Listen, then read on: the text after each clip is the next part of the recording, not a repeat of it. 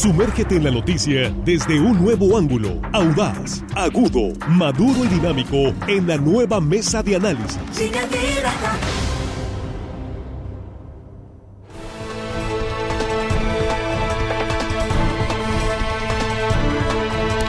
Estamos ya en la mesa de análisis de línea directa, primera emisión de este viernes. Ahora sí, viernes 3 de febrero 2023. Con el saludo para ustedes, muchísimas gracias por continuar con nosotros. Gracias por compartir esta transmisión en vivo. Y nuestros compañeros aquí en la mesa, Jesús Rojas, ¿cómo estás? Buenos días. ¿Qué tal, Víctor? Buenos días, buenos días para los compañeros y por supuesto buenos días para el auditorio. Ya llegó el viernes. Así es, ahora sí, Juan Ordorica, ¿cómo estás? Buenos días. Muy buenos días, Víctor, compañero de la mesa, amigo de la producción. Y hello, estimada audiencia. Ahora no, sí, no ahora sí el no es- perdón, así que La multa para que... sí, no sí, sí. y ya, Sí. el viernes hagan lo que quieran. Este, Y les no, agradecemos doble que nos escuchen. Armando Ojeda, ¿cómo estás? Buenos días. Buenos días, que el día les sea excelso, compañeros, Ah, qué bien. chicos de la producción, amigos que nos escuchen en todo nuestro queridísimo estado de Sinaloa. Y Más allácito de nuestras fronteras, reciban nuestro saludo y nuestro abrazo. Sí. Ayer, ayer dijeron que Armando Ojeda sí, bien podría debutar como estandupero. estando pero. ¿sí? Sí, sí, como no, sí tiene, tiene mucho talento. Que- que porque sí. tenía una plática encantadora y un unos compañeros muy jóvenes estaban escuchando sus, sus historias sí, y están muertos de la risa. Dice, es, un excelente estandupero. sí, sí, sí, tiene mucho talento este hombre, ¿eh? Sí. Falta que alguien lo descubra, este joven, para que lo lance al estrellato. ¿sí? No, ya me Bien. mataste. Bueno, eh, ¿qué pasó con esa maleta de 79, ¿cuántos millones de dólares? Pues es que si le va sumando todo lo que le habían dado O a 80, dicho, ¿no? ¿cuántos? A dicho de los de los que se hayan han pasado por por el estrado, pues se van sumando y se van dando millones Es de que dólares. lo digo de esta manera porque yo busqué esa nota y la publica el país porque me estaban preguntando, oiga, que una maleta de 79 millones de dólares. No, es una clave. Es una clave. Ustedes ya saben de esto, ¿eh? Yo no, no estaba enterado, la verdad. Estaba, pues me puse a revisar porque cada semana vamos a hacer aquí, estamos ya, esta es la tercera, ¿no? Es la tercera Sí, semana. es Segunda. el tercer programa, Se- segunda se- semana. Sí, sí, segunda semana. Vamos a hacer una- un, un resumen sí, semanal del juicio, porque nos dicen, ustedes no hablan de... Gen-". Sí, estamos hablando de Genaro García Luna, el juicio y todo lo que está saliendo ahí en Estados Unidos, y lo vamos a seguir haciendo. Claro que sí, por supuesto. Pero me dicen, "No, que habla de la maleta de 79 millones de dólares. No, la maleta de las 79. Una clave, un código de la Sí. policía para pasar drogas de- en el aeropuerto de, de la Ciudad de México. No, y además ya Sí. salió el, el apodo que tenía él, el Genaro García. Ya, ya salió también el apodo. Bueno, ahí va. Y luego ya apareció, nos adelantaba Axel Avendaño en la sección de Información Nacional e Internacional. Ya están apareciendo nombres de algunos personajes de la política. ¿Y qué creen? Pues ahí se mencionó a Laida Sansores, la gobernadora de Campeche, que es tan, famosa en redes sociales. Y más que seguramente van a, van a salir, van a salir, ya decía el presidente. ¿Irá a salir algún video del audio? Van a salir, van a- hasta ¿Algún ahorita, hasta ahorita todavía no, no hay pruebas contundentes, pero sigue el show, sí, del juicio del siglo, dice Sí. Jesús. Bueno, ya va, iban en el testigo número 17 Sí. y la novela se sigue dando capítulo por capítulo. Yo creo que está como acomodado precisamente para que vaya así.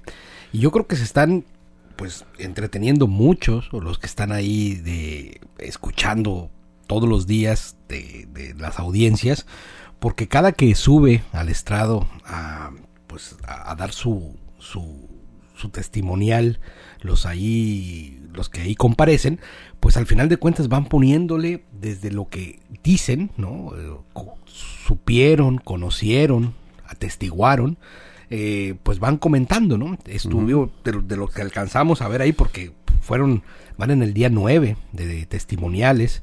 Eh, hoy no hoy no hubo hoy no hubo sesión vas a ver hasta el próximo lunes.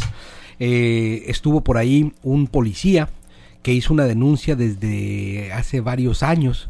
Fue el que mencionó a la entonces diputada Laida Sansores. A este policía le decían Genarín por el, por el parecido físico que tenía con Genaro García. Sí. Y dijo en su testimonio que él iba pasando en una de las carreteras, iba pasando casualmente en una de las carreteras de, de- de Morelos y que estaban ahí parados, un grupo de personas, y a él le llamó la atención que una de las personas de las que están ahí paradas tenían una metralleta. Entonces él, como policía de tantos años, desde 1993 en activo, se detuvo y observó que estaban justo en ese momento Edgar Valdés Villarreal, estaba también Mejor conocida. como Barbie, estaba Genaro García Luna y estaba también el ahora Oxiso eh, mm, Beltrán Leiva, ¿no? Sí. Estaban los tres ahí. Arturo Beltrán. Estaban los tres a mitad de la carretera en una plática. Sí. ¿no?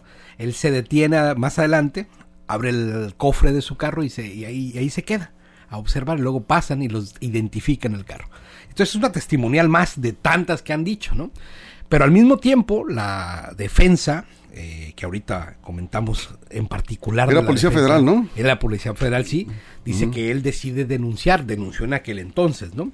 Y acude con Laida Sansores a la, a la Cámara de Diputados y le aconseja a Laida Sansores que además de la denuncia formal, acuda a denunciar a la revista Proceso.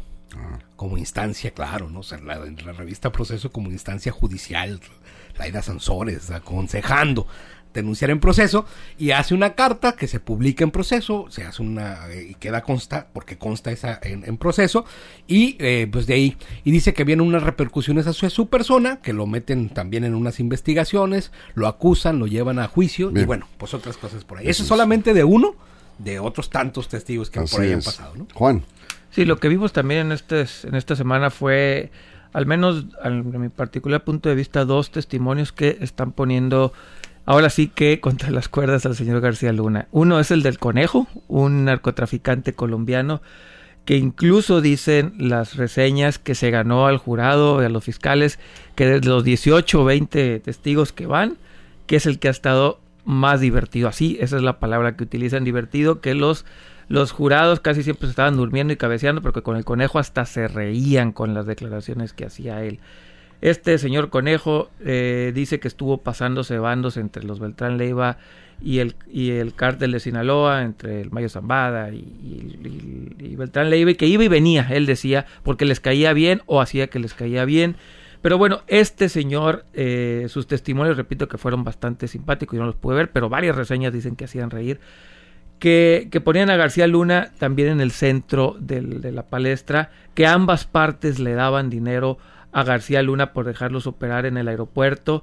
Y, yo creo que desde mi punto de vista, esta parte del conejo es el que hasta ahorita a la defensa más trabajo le ha costado, que los contrainterrogatorios no pudieron, no pudieron hacer que se desdijera, que no lo pudieron poner contra la pared. Y aportó historias, historias, pocas pruebas, dice igual que no tenía pruebas, pero son historias bastante contundentes. Y como este es un juicio que define, se define por los jurados y los jurados son personas y este testigo está cre- creó empatía con ellos, yo creo que sí fue un revés para la defensa. Por otro lado está el testimonio de un agente de la DEA, que ese también es muy importante, este agente de la DEA dice que ya se sabía en Estados Unidos que García Luna trabajaba para los narcotraficantes, que ya lo sabían creo que desde el 2010 tenían información y hablaba que, que ya lo tenían eh, en seguimiento. Igual no aportó pruebas, pero para que un agente de la DEA esté diciendo que ellos tenían información, también pesa en contra de la defensa de, de García Luna. Yo creo que hasta el momento, hasta esta semana, eh, lo que va empezó muy mal, digamos, la fiscalía, pero cerró fuerte. Digamos que van empatados o un poquito arriba a la fiscalía, si le pudiéramos poner en términos boxísticos, trae un round o dos arriba a la fiscalía. Eso es Armando. Pues eh, mira, está, es, es un jurado compuesto de, de- de- con testigos, una acusación basada eh, en declaraciones de testigos, pues todos ligados de alguna manera con el narcotráfico. Eh, y algunos policías, ex policías de la DEA, como este señor Miguel Madrigal, que fue un agente que está declarando también. Eh, y, este narco colombiano al que comenta Juan, un testigo, es un testigo protegido del gobierno norteamericano. Harold Poveda se llama, el conejo. Él, él afirma que afirma que Arturo Beltrán le pidió 300 mil eh, dólares para distribuirlo, para regalarle a la prensa capitalina. no, no, no menciona a qué periodistas ni a qué medios, ¿no? Por supuesto, quién sabe más adelante salpique también a los medios de comunicación. Eh, y sería un, un gran este elemento de crítica para el presidente López Obrador, por cierto, ya ves que no, no traga muy bien a, a los medios. Bueno, son 300 mil dólares que él dice que le, eh, le pidió a Arturo Beltrán para comprar a los medios. ¿Qué, qué, qué les iba a pedir a los medios? Le preguntó el jurado con ese dinero. Que difundieran de inmediato la captura del rey Zambada, el hermano de, de, Ismael Zambada, que capturaron ahí en el DF, porque tenían miedo que lo soltaran, que se hiciera público. Para eso tenían prensa aliada. Y bueno, ahí están, ahí están, son testimonios. Pero la defensa de García Luna ya descalificó las declaraciones de todos estos testigos. Dice que son delincuentes que solo buscan reducir sus penas cambio de información, Claro. muchas de ellas falseada.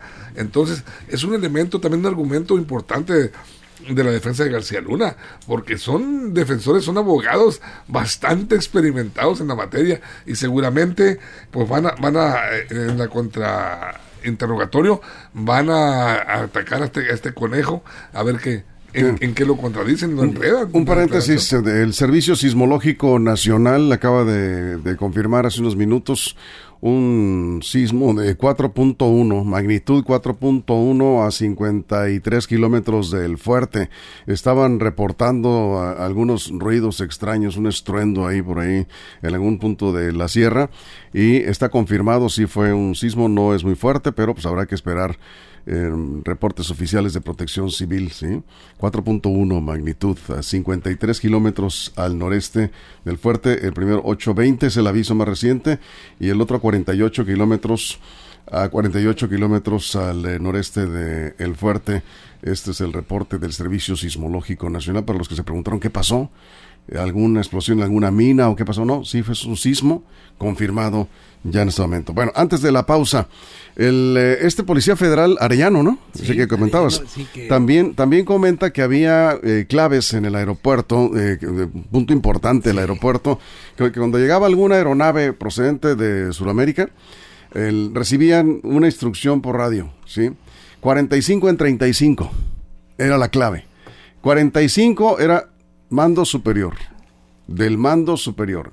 45 en 35, el 35 era todos quietos, nadie se mueva, todos al pendiente, no hagan nada. Pues llegaba un avión, Que volteen para otro lado. ustedes no ven nada. Sí, toda el área de seguridad del aeropuerto recibía esa instrucción. Lo mismo cuando salía una aeronave para Estados Unidos o Europa, de 45 a 35 era la clave. Fíjate, nada más.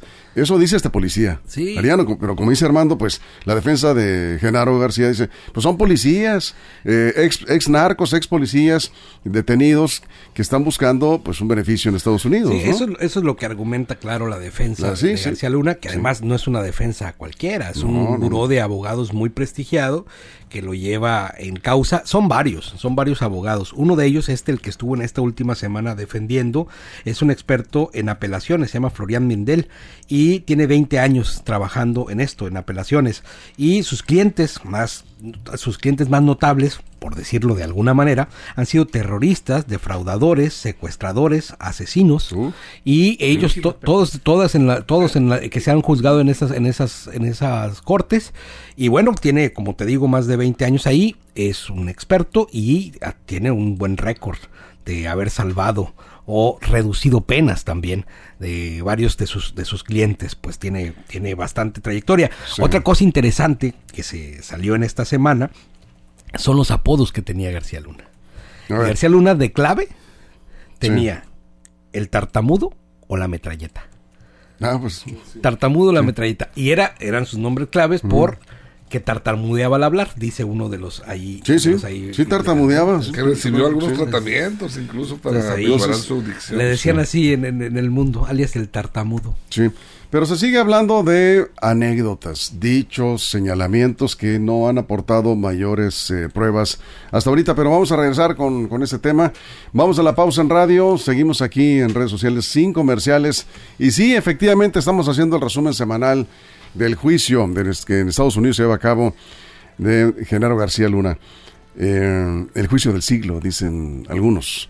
Cualquier comentario, estamos aquí atentos en eh, Facebook, Línea Directa Portal, ¿sí? en YouTube también, estamos acá en Línea Directa TV y en Twitter, arroba línea guion bajo directa. Continuamos. Información confiable, segura y profesional. Línea directa. Información de verdad. Con Víctor Toro. Línea directa. Estamos hablando de lo que cobran los abogados eh, que defienden a Genaro García Luna. Pues de dónde, ¿sí? ¿De dónde dice, pues, ¿Cómo dijo? ¿De dónde se hizo ¿De mulas Pedro, Pedro? verdad? Sí. Para pagar ese, es- ese diciendo lo del agua al agua. Lo del agua al agua. Decías, este, es un despacho de varios abogados que atienden. Con diferentes especialidades Claro. según el delito, ¿no? Este, no, ya desde ahí, pues, o sea, como un servidor público acumula tanto dinero para pagar un despacho de abogados tan caro como este que lo está defendiendo. Y claro, pues cobran, porque eso hay que- quien pague por eso. Por cierto, hoy es el Día Internacional del Abogado. Ándale, sí. Muchas felicidades. Sí, con todo respeto, ¿verdad? A todos los abogados penalistas, todo, eh, mercantilistas. Ellos hacen su trabajo. No, Abogados o de sea, todo, ¿no? Hace su trabajo, claro. Sobre todo también a los abogados, a los abogados de oficio, aquellos que Sí, están mira, por defendiendo a las personas que Paola Medina nos pide que felicitemos a su hermana. Es ah, abogada en el área de defensoría de oficio Sí, del claro. gobierno del estado. En Los Mochis, a la licenciada Alicia Medina, le enviamos un saludo y una felicitación por su cumpleaños.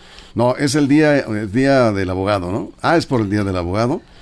Perfecto, muy bien, ¿no? Pues ya fuera su cumpleaños. Felicidades, Ali. Eh, eh, felicidades. Y está cumpliendo años Maximiliano, que nos está escuchando, nos está viendo en este momento. Es un niño muy inteligente, cumple 12 años, ya, ya es adolescente y ve línea directa. ¿no? más inteligente. Ta- pero- también no, pues ahí informado. se- ahí está y luego se llama Maximiliano, ya en el nombre lleva... Muy bonito Este nombre. muchacho va a ser algo, ¿no? Sí, el nombre de mi hijo también se llama. Por cierto, hijo se llama. Max, ¿verdad? Maximiliano. Este, eh, cumpleaños este domingo. Y luego, tienes que estudiar Sí, mi leyes, hijo Max. también cumpleaños el domingo. ¿En serio? El 5 de febrero. Pues tienes que estudiar leyes, Maximiliano, porque es, es el día de la Constitución, 5 de febrero, Sí. ¿no? ¿Y ese día cumpleaños? Sí, igual, Mira. que, igual que mi mío. No te creas, estudia lo que quieras, no te creas. ¿eh? Muchas felicidades.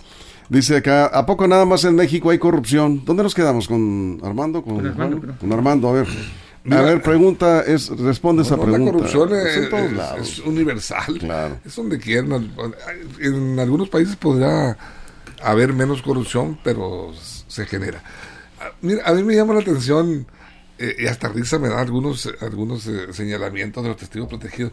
Este, este conejo, que te, te lo imaginas, va transitando por una carretera y, y a la orilla de la carretera. Ah, no, pero no era el No, no, conejo esa no es historia del Bueno, conejo. Eso es el bueno, policía federal. El policía de federal. Arellano, bueno, sí. sí, hay tantos contigo que me enredé. Sí. Ese policía que va transitando y en Y un acotamiento. Ah, a ver, espérate.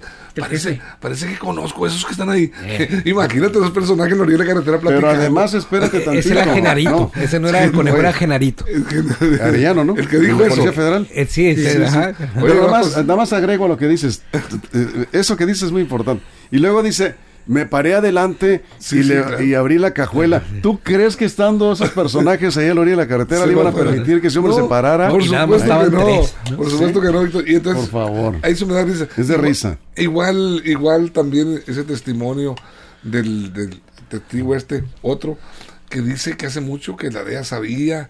Sí, que pero ahí- es un que de ahí- la DEA, es En un un, agente ca- de la DEA. agente de la DEA. Que en un campo, en un restau- en restaurante medio que se llama Campos Elíseos, algo así, un restaurante muy famoso ahí. En Campos Elíseos, sí. Ahí en Campos Elíseos, ahí se hacían las transacciones, ahí se entregaban dinero a los políticos, pero no da nombres de políticos, no da fecha, no da nada, solo el restaurante donde se, se reunían. Y, y en el caso de Laida Sansores, yo no, no quiero exculparla, ni mucho menos, pero va un, a decir, fuimos al Congreso a buscarla porque era diputada en aquel tiempo, a decirle, oiga, pues fíjese que sabemos este, este chisme, porque era chisme, y, y, y ella dice, pues búsquenle por donde quieran, vayan, denuncien en la prensa, como usted quiera, y protéjanse, háganlo de manera anónima para que no les pase nada.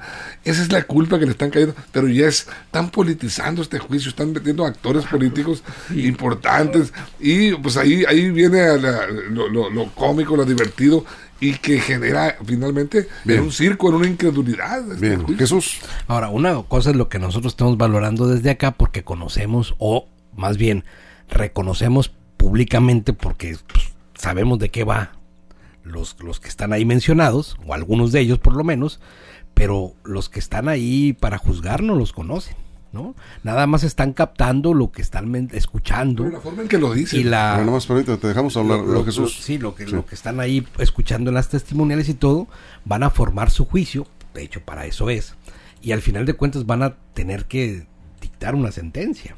Y entonces, tan convincente como lo sea la fiscalía, o tan convincente como lo sea este buró de abogados, pues es que García Luna va a salir por la puerta grande para regresarse a su casa, O se va para adentro. A ver, Juan, pero no puede salir libre un hombre que tiene tanto dinero y no puede demostrar que lo ganó lícitamente. Eso- ¿Cómo puede salir libre un hombre? Porque ese no es el juicio. No importa, pues, pero... no, o sea, no, es que sí importa, sí, ese es el no, problema, que sí De, eso no lo están juzgando. De eso no lo están juzgando. Y repito, hay que entender el sistema judicial norteamericano. Sí. No le están preguntando si tiene dinero o no, le están preguntando si trabajó con estas organizaciones. Por eso la fiscalía no ha hablado del dinero de, de él, ha hablado del- de, los sobornos y eso, pero no le han, no han ido más allá de, de- de- no le han mostrado cuentas de bancos, por qué su estilo de vida no corresponde con lo que ganaba. No está eso en juicio, está si colaboró o no con los criminales. Claro que tendremos que pedir los mexicanos cuentas de por qué el señor tiene tanto dinero, pero desgraciadamente no lo están juzgando por eso y hay que entenderlo y como decía Jesús, los 12 que van a determinar si es culpable o no culpable, que no es lo mismo que inocente, van a tener que convencerlos si, el, si hay pruebas sólidas y más allá de toda duda, si el señor colaborado o no con los narcotraficantes. Y hasta el día de hoy lo que hemos visto son testimonios. Es más, uno de los, creo que uno de los contadores dijo que había una hoja de Excel donde venía, donde le pagaban a todos y le preguntaban, ¿y la hoja de Excel dónde está? No la tengo. O sea, hasta ahorita, todas han sido buenas historias o malas historias. No ha habido pruebas y eso a lo mejor termina pesando en los jurados que van a determinar si es culpable o no culpable, que no es lo mismo que inocente. Eso es Armando. Pues son tres delitos los que está fincando por lo que está en el proceso. Delincuencia organizada, eh, narcotráfico y declaraciones falsas a la autoridad. Son tres delitos. Pero yo yo yo, conte- yo contemplaría, o no sé si eh, en, en el en, en el contexto de lo legal, de lo jurídico, delincuencia organizada tenga que ver con enriquecimiento ilícito o narcotráfico también. No Quién sabe y se contemple ahí, o sea, aparte enriquecimiento ilícito el delito por el que se le puede juzgar. Pero si lo, si lo está sentenciando por narcotráfico, es lógico que agarró dinero ilícito. Y enriquecimiento también Pero- pero son inexplicable. tipificaciones diferentes. Sí, Son bueno, pues yo, yo no conozco mucho de, de, de leyes, pero en ese, en ese, enmarcando los delitos, en Sí. ese contexto sí pudiera ser que, que apunten hacia el enriquecimiento, es inexplicable. Eso es. Bueno, eh, ¿qué podemos esperar del gobierno mexicano eh, cuando concluya este juicio? Si las cosas van como se hasta ahorita, eh, este hombre va a salir libre, se va a reír de todo mundo. Por eso no se le ha borrado la sonrisa. Incluso eh, tiene buenos amigos ahí en, en- en- en la DEA. este, ya, lo, ya lo demostró Genaro García Luna. Tiene también muchos eh, acuerdos todavía. Y hay gente que tiene miedo de que vayan a salir nombres y por lo visto las complicidades lo van a sacar adelante por lo que hemos visto. Pero el gobierno mexicano, ¿qué debe hacer? O sea, ¿va a pasar esto así nada más? O sea, no puede ser, ¿no? No, yo creo que yo creo que el gobierno mexicano y en particular el presidente Andrés Manuel López Obrador está confiado en que la justicia norteamericana terminará poniendo algún tipo de, de sanción. No, ¿no? pues, No sé cuánto. No debería confiarse. No sé cuánto, no sé cuántos años, porque también se antoja difícil pensar que con esta cantidad de acusaciones, con todo lo que va, porque también ahí va en juego pues mucho de lo que de lo que hemos visto, pues, ¿no? Para para el sistema de justicia americano, porque está ahí en juego también el prestigio de sus organizaciones de investigación y todo lo que se ha dicho. Entonces, Sí. de verdad es que yo lo planteo no tanto lo que están juzgando allá pensando en nosotros, no, no lo están haciendo así. Yo creo que están juzgando allá pensando en sus propias instituciones. Manuel Camacho dice, las testimoniales son pruebas. Sí, claro.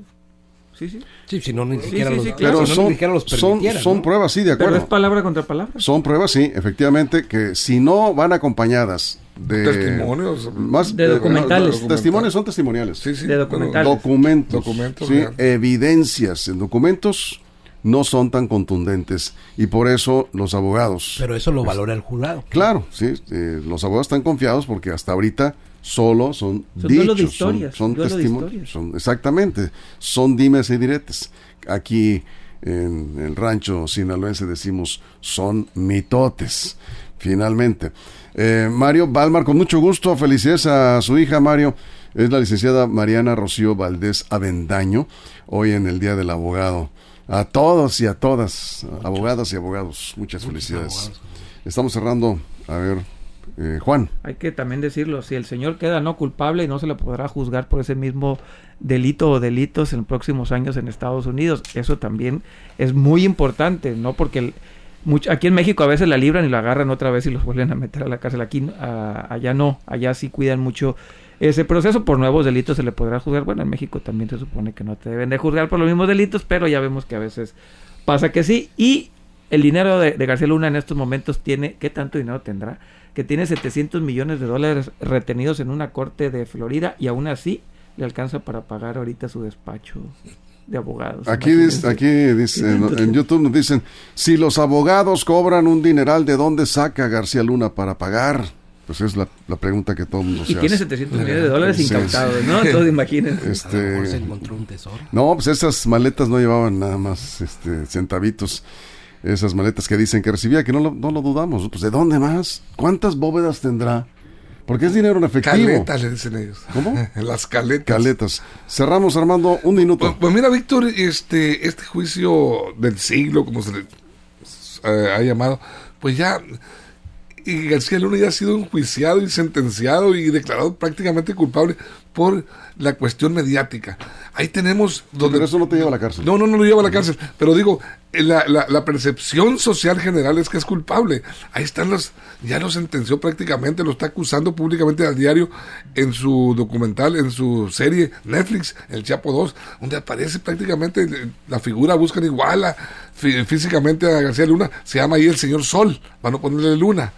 Entonces, ahí está el señor Sol, pues con todo, unas cosas con nombres ya reales, maneja la serie. Estaba viendo, por cierto, un- un- un- una parte anoche. Y ahí vienen cuestiones eh, que de ahí incluso pueden servir de inspiración para los propios testigos, es decir, basado en esas investigaciones que quizá, quién sabe quién se las cuenta los productores de estas series, pero ahí Bien, están nos vamos. ¿Puedo hacer un comentario rápido? Sí, exhibiendo- nos vamos. Si creemos en los testimoniales de este juicio, también tendríamos que creer en los testimoniales sin prueba del libro del Rey del Cash. Y algunos. Sí, ¿no? eh, Sí, y- si y- creemos y en un testimonio, y otro, y para. tú cierras, Jesús, nada más diría, diría lo siguiente: si el Chapo Guzmán está en la cárcel con cadena perpetua, ¿no? Sí. Genaro García Luna va a quedar libre. O sea, así de plano, tan mal están las cosas. Porque, una tragedia. digo, por favor, 30 segundos cierra. Piensa bien lo que vas a decir. Queda Jesús. un mes y medio por lo menos de esta de este juicio del siglo. Todavía quedan más testigos. Prometen que la historia seguirá sí. repitiéndose. No se sabe si va a haber más eh, conejos, o sea, cómicos, si va a haber más eh, menciones de políticos, Más no grandes. se sabe, no se sabe. Y bueno, pues lo que Bien. viene para el futuro es incierto verdaderamente. Lo que sí es que un hombre Bien. se está jugando por lo menos 50 años de su vida en el futuro, en la cárcel o en libertad. Con todo lo que ya se sabe, sí, ahora habrá que demostrárselo. Debería quedarse ahí 50 años mínimo en la cárcel, pero vamos a ver qué pasa. Como dices, todavía falta. Nos vamos, Jesús, muchas gracias. Buen Juan, Armando, muchas gracias. Nombre, a nombre de todo el equipo, muchas gracias a todo el equipo, por supuesto en todo el estado. Y gracias a usted por su compañía. Ya sabe si algo sucede en las próximas horas, lo encuentra en, en línea directa portal, línea directa portal.com y en nuestras redes sociales. Gracias. Pásela bien.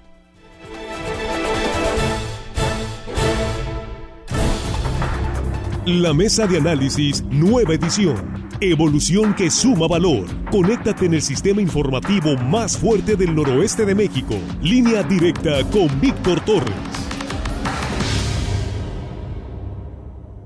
Esto fue Línea Directa Información de verdad con Víctor Torres. Información confiable con fuentes verificadas y seguras. Línea directa. Información de verdad con Víctor Torres. Esta es una producción de RSN, el grupo de comunicación más fuerte de Sinaloa.